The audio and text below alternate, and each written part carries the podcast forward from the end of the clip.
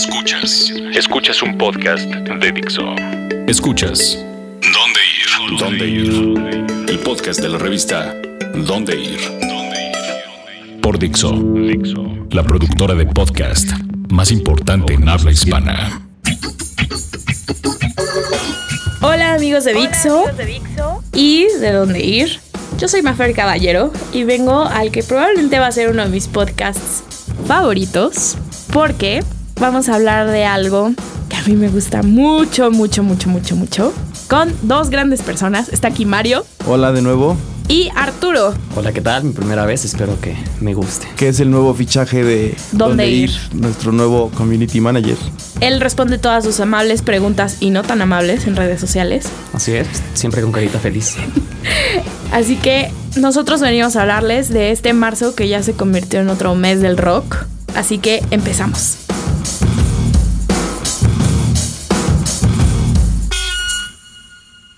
De aquí a dónde. La revista más importante de la ciudad, más grande del mundo.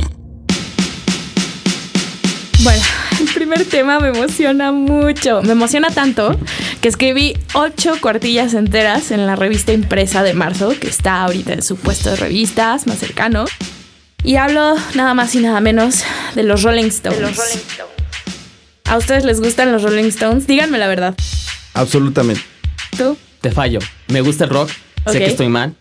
Pero la verdad. Digamos fallo que. Arturo lo más que conoce de los Rolling Stones es Moves Like Jagger. Así.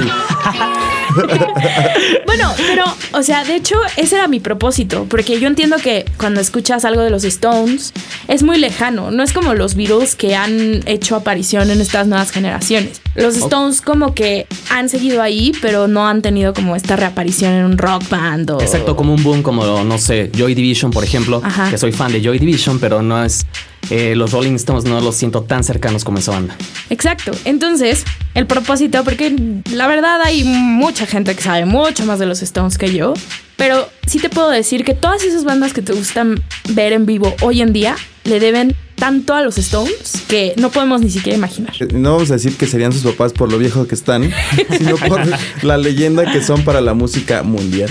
Y el, en el escenario es muy interesante porque la gente tiene a los Beatles aquí puestos súper arriba, pero en realidad los Beatles dejaron de salir de gira porque las chicas no dejaban de gritar en sus conciertos. Entonces ellos decidieron, no, ya no vamos a tocar en vivo.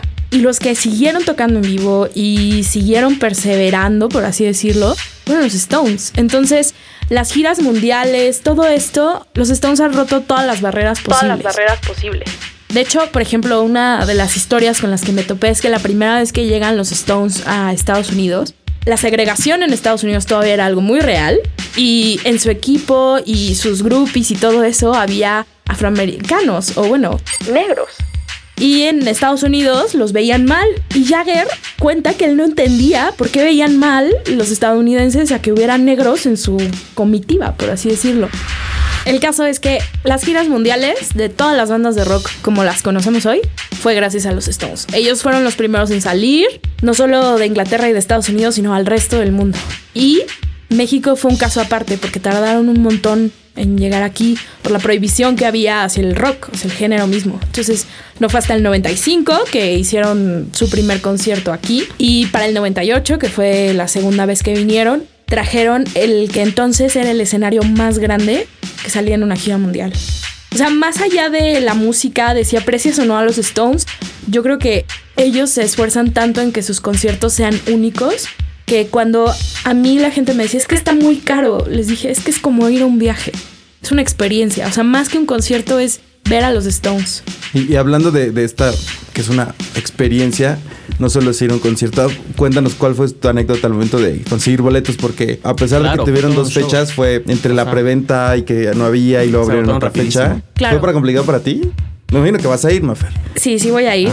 Eh, fue complicado para mí, sí, pero conseguí a toda costa que alguien tuviera la tarjeta de crédito que estuvo en preventa. Esa es una. Y la segunda es que para The Bigger Bang, que fue en el 2002, la tercera vez que vinieron, también me acuerdo que, que mi papá hizo hasta lo posible porque consiguiéramos boletos. Y él no se caracteriza por ser el padre de, eh, vamos a un concierto, sino porque me dijo, si te gusta la música, esto es algo que tienes que vivir. O sea, punto. Te encantan o no los Stones, a mi modo de verlo, los Stones tienen una mejor discografía, shalala, que los Beatles. Pero ese soy yo. Entiendo por qué a mucha gente le gustan más los Beatles. Pero la realidad es que esta va a ser la segunda vez que yo los voy a ver. Y lo veo, sí, como pagarme un viaje a, a Estados Unidos. De hecho, ahora mucha gente se va a ir a Cuba a verlos Ah, claro. gratis. Pero esa es la clase de, de banda que son los Stones. O sea, ellos rompen paradigmas, hacen cosas en el escenario increíbles. ¿Sabes qué tipo de show traen este año aquí? Una pirotecnia loquísima. O sea, se necesitan 24 camiones para transportar el escenario Oh. que tienen. O sea, va a parecer fiesta patronal de cualquier iglesia. con todo el respeto que merece su productor. No, Y eh, los Rolling Stones. Y sí, y sí, o sea, y de hecho es, es muy chistoso porque el, el escenario que les contaba del 98 estaba inspirado en una iglesia barroca mexicana. Mm. O sea, era esta iglesia, pues sí, o sea, una fiesta patronal, Claro. ¿no? De ir a ver a sus satánicas majestades a dar misa, misa de rock, punto. Entonces, creo que el precio no sé si era lo justo, pero sí que lo vale. O sea, si te gusta la música y puedes ir, tienes que ir. Y puede que me odien o puede que tengan la razón conmigo, pero puede que sea la última No, vez. Sí. Puede. es la última vez. O sea, Que uno puede. Si, No puede, Si, podían ver a los, si querían ver a los Rolling Stones alguna vez en su vida, esta era la ocasión. es, eh, ¿Cuántos años tiene Mick Jagger? digamos que más de 75. Más de 75. Y ellos han tenido muchos problemas eh, entre sí, pero también es importante decir que los Stones salen de gira cada 10 años. Y bueno, pues 10 años son 80. Y nosotros Entonces, quejándonos por despertarnos a las, a las No. 6 de la mañana y ellos a los 80 siguen ruqueando. Así es. Y bueno, pues inclusive Richards dice que no lo tomen como ejemplo, que él no sabe por qué está vivo y que está seguro que nadie podría vivir como él ha vivido. Entonces, probablemente yo tenía el Sirio Pascual prendido para que llegaran, para que llegaran a México, la verdad. Y ahora, gente como tú tiene que ir al concierto y contarle a sus hijos, yo vi a los Rolling Stones. No solo escuché a Maroon 5 cantando Moves Like Jagger.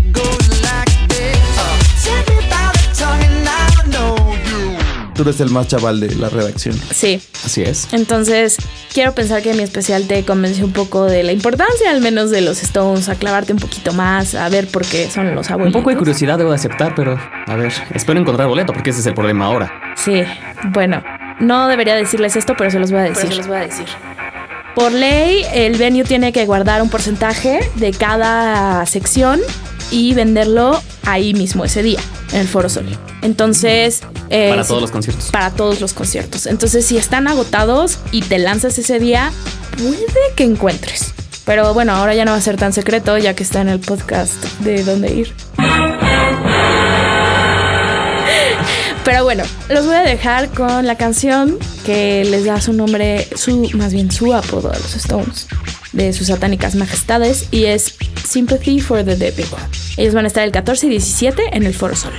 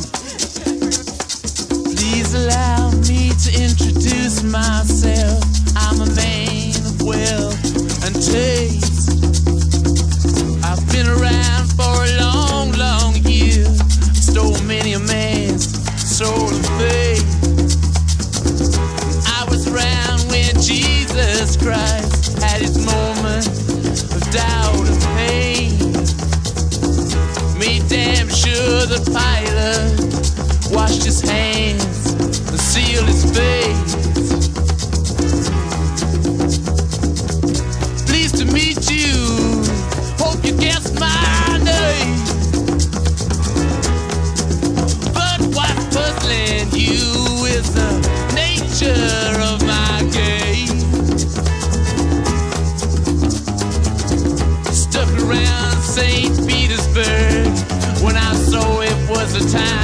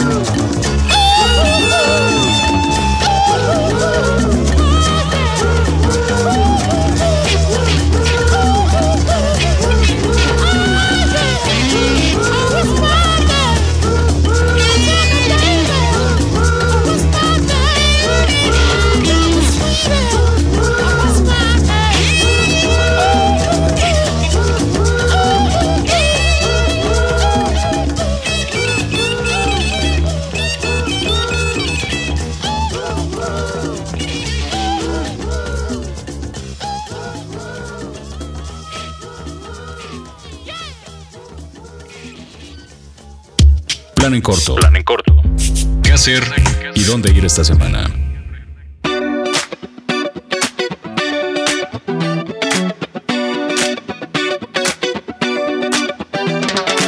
Plan en corto, seguimos con la música. Digamos que no, no por demeritar, pero del universo vamos a bajar un poco a la tierra hablando de música. Y yo los quiero convencer de ir a un festival que se llama Normal Veníamos hablando de eso en el coche. Así y- es. Yo la verdad no conocí este festival. Es más, minutos antes de venir aquí empecé a checar toda la cartelera y vi que estaba un, un negro que me agrada demasiado, Cakes, Cakes eh, of eh, Cakes Kill, perdón. La verdad no soy muy su fan, pero conozco una que otra rola de él y soy muy su fan. Así es que Mafre me estaba platicando que es, in- es interesante conocer toda la propuesta de este festival porque va como en línea. Todo hay como una curaduría en todo el festival, ¿o no? Exacto. Cuando vas a un buen festival, que esté bien curado, con que te gusten uno o dos de los nombres o los conozcas, es bueno darse una vuelta, porque los que curan el cartel se preocupan porque tú vayas a ver esos que te gustan, pero conozcas algo que también te pueda gustar, o sea, que vaya a ese tono. Y creo que el normal es uno de los festivales mejor curados en México. O sea, de verdad, es uno de mis favoritos. Muy poca gente se acerca, pero... ¿Cuántas sí ediciones tiene, perdón? Eh, no me crean mucho, pero creo que esta es la tercera o cuarta vez que se hace. Es joven, ¿Y suel. dó- dónde va a ser? El normal va a ser en el Deportivo Lomas Altas y va a ser el 12 y 13. Todavía hay boletos, están súper accesibles. Sí. Eh, tiene nombres muy buenos. Uno de ellos, por ejemplo, es Deer Hunter. Ellos son uno de los headliners del Primavera en Barcelona. O sea, estamos hablando de, de ese nivel de festival. A Place to Bury Strangers es música, como yo le digo, para sacar un odio que no sabías que traías. De atasque. De atasque. Y todo lo demás es un poco abrir tu mente. Si te gusta la electrónica o el hip hop, no es la comercial, no es el EDM, pero definitivamente es como para abrir tu mente. Y bueno, no sé, ¿a ti te gusta hacer eso, Mario, en, en festivales? Ir como a los que no Creo conoces. que es el plan, ¿no? De ir a, a ir a un festival y se ha perdido mucho en la Ciudad de México. Y vas a un festival para conocer propuestas Exacto. Y que se ha perdido mucho porque ahorita van vienen como los nombres grandes y la gente compra boletos para ver al grande. Y las bandas pequeñas en las carpas chicas muy poco los pelan o van verdaderamente la gente que dice ah mira estos cuates quiero que vengan y, y se dieron el tiempo de venir a la Ciudad de México Exacto. para tocar. Y es ahí cuando dices qué chido ver a un grupo a una banda a un artista que viene a la ciudad para escucharlo en vivo Aparte, tú me comentabas que este festival es como ideal como para conocer personas. Yo he También. ido al Corona Capital, por ejemplo, ¿y en qué se diferencia el Corona Capital? Eh, es un poco más pequeño, es más íntimo y además la gente está realmente ahí para disfrutar música. Entonces sabes que si estás viendo una banda con ellos no es pose. Es realmente les gusta esa música y pues como eh, es más fácil socializar, yo, yo siento. Ajá, pero por ejemplo el Corona Capital es un, es, una es un buen ejemplo.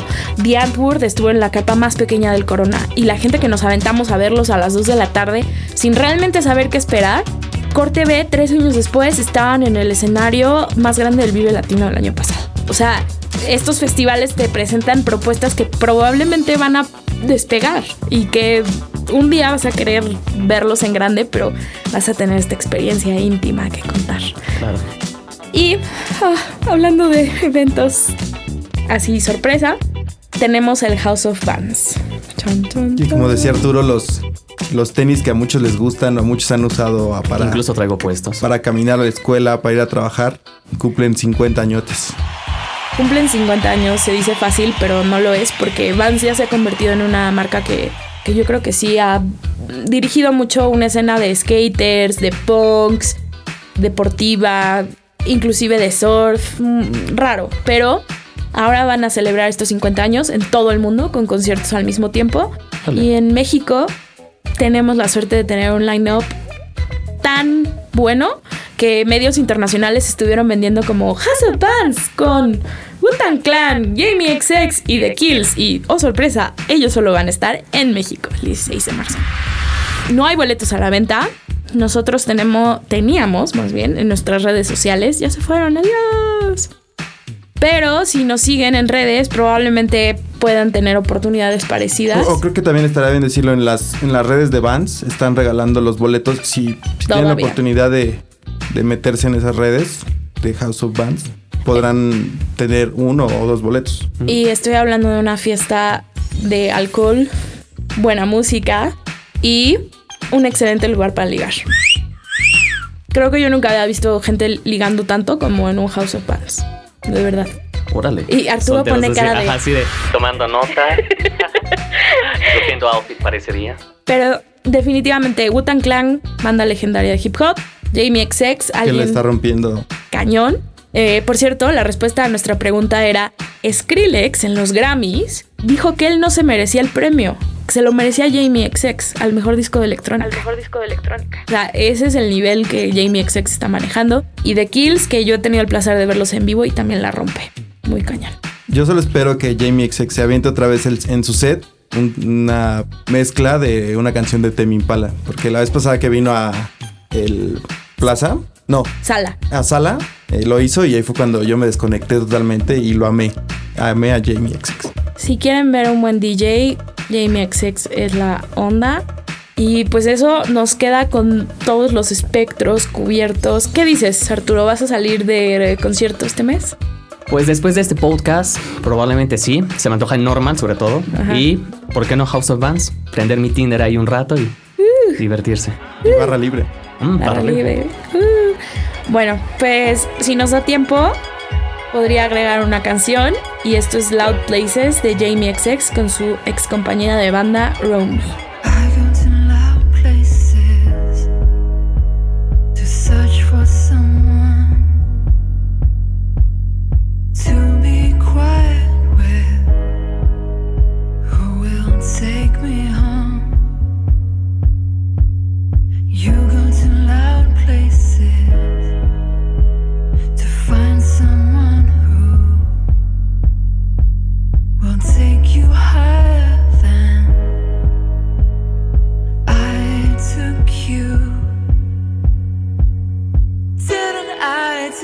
too.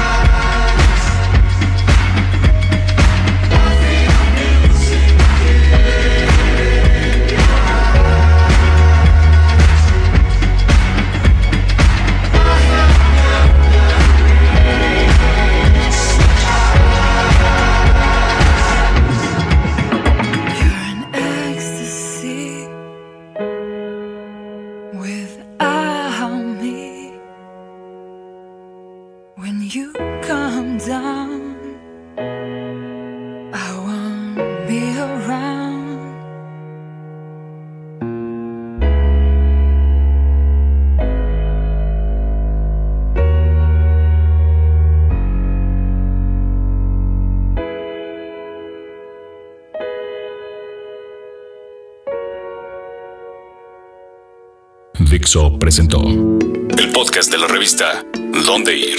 El diseño de audio de esta producción estuvo a cargo de Aldo Ruiz.